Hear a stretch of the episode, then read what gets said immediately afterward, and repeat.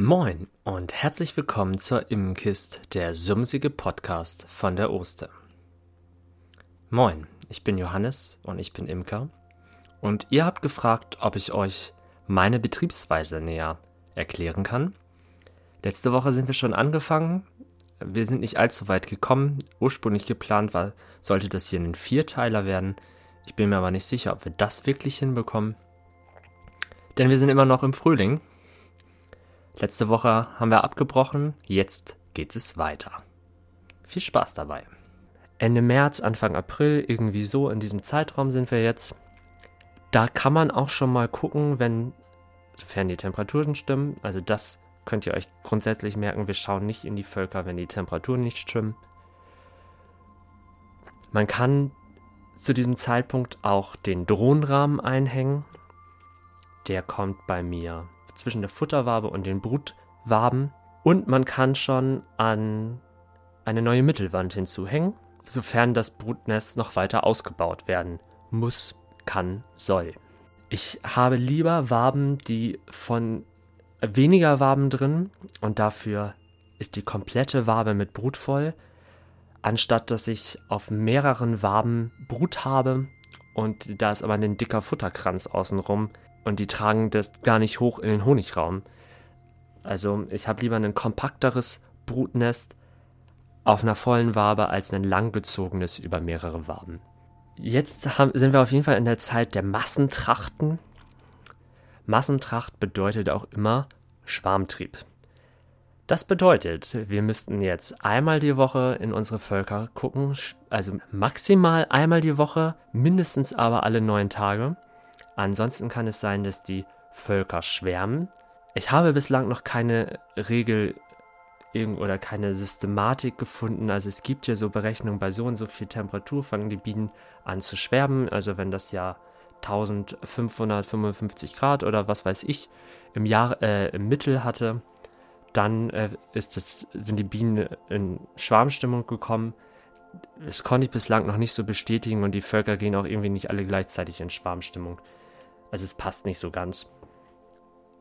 Auf jeden Fall ist das der Zeitpunkt, wo ich mich dann auch jedes Mal frage, also ich schaue mir das Volk an und gucke, okay, das ist relativ stark oder relativ schwach.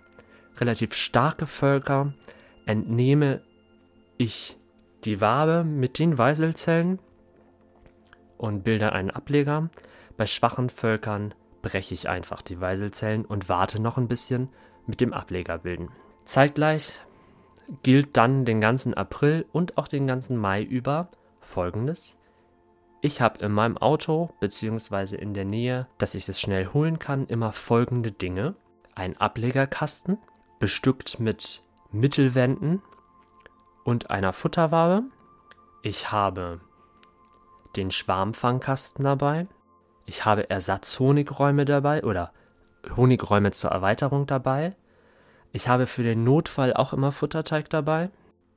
Und natürlich meine normale Imkerausrüstung. Also es ist die Zeit, wo man als Imker sehr viel mit sich rumschleppen muss. Genau, Ablegerkästen verwende ich zwei verschiedene Möglichkeiten, je nachdem, wo gerade meine Völker stehen.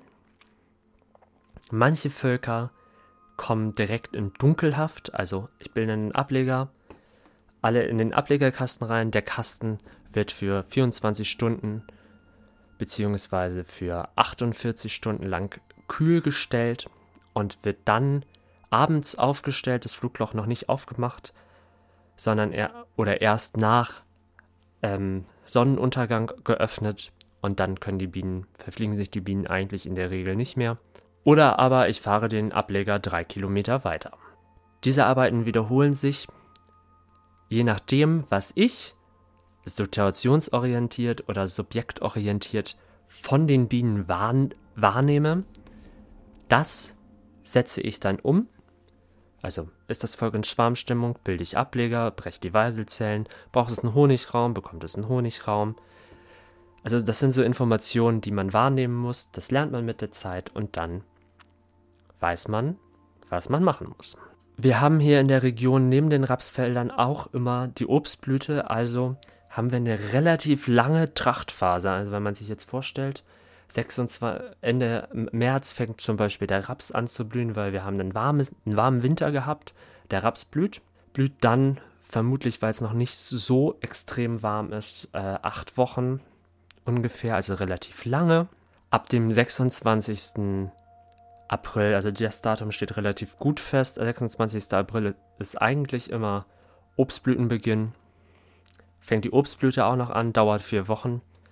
Dann sind wir so Ende Mai, also wir haben eine, eine lange, lange Phase, in der wirklich gute Tracht herrscht. Die Honigräume sind dann schön gefüllt. Wir haben Ende Mai. Und dann ist Zeit für die erste Honigernte. Also Bienenfluchten abends rein, nächsten Morgen ganz früh Honigräume runter, schleudern und abends wieder rauf, damit die sauber geschleckt werden können. Und dann geht's auch direkt zu den nächsten Ständen. Aber ich glaube, an dieser Stelle unterbrechen wir jetzt mal die doch relativ umfangreiche Beschreibung meiner Betriebsweise. Machen nächste Woche weiter. Ich hoffe, dir hat's gefallen. Vielleicht hast du ja noch Anregungen, Tipps, Fragen. Dann schreib sie mir gerne in die Kommentare oder schreib mir eine E-Mail. Kontaktsachen findest du, wenn du Imkerei Esselborn einfach bei Google eingibst. Internetseite, Instagram, YouTube. Irgendwie kannst du mich schon erreichen. Ansonsten würde es mich, wie gesagt, wirklich interessieren, ob du Interesse hast daran, dass ich das Ganze mal als Video festhalte. Dann nehme ich mir dieses Jahr die Zeit.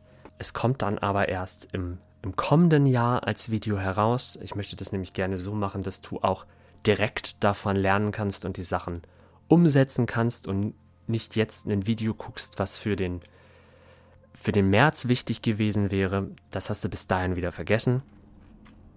Also ich möchte das gerne dann passend veröffentlichen. Ich hoffe, wir sehen uns in der nächsten Woche wieder. Mach's gut und lass dich nicht stechen. Bis dann.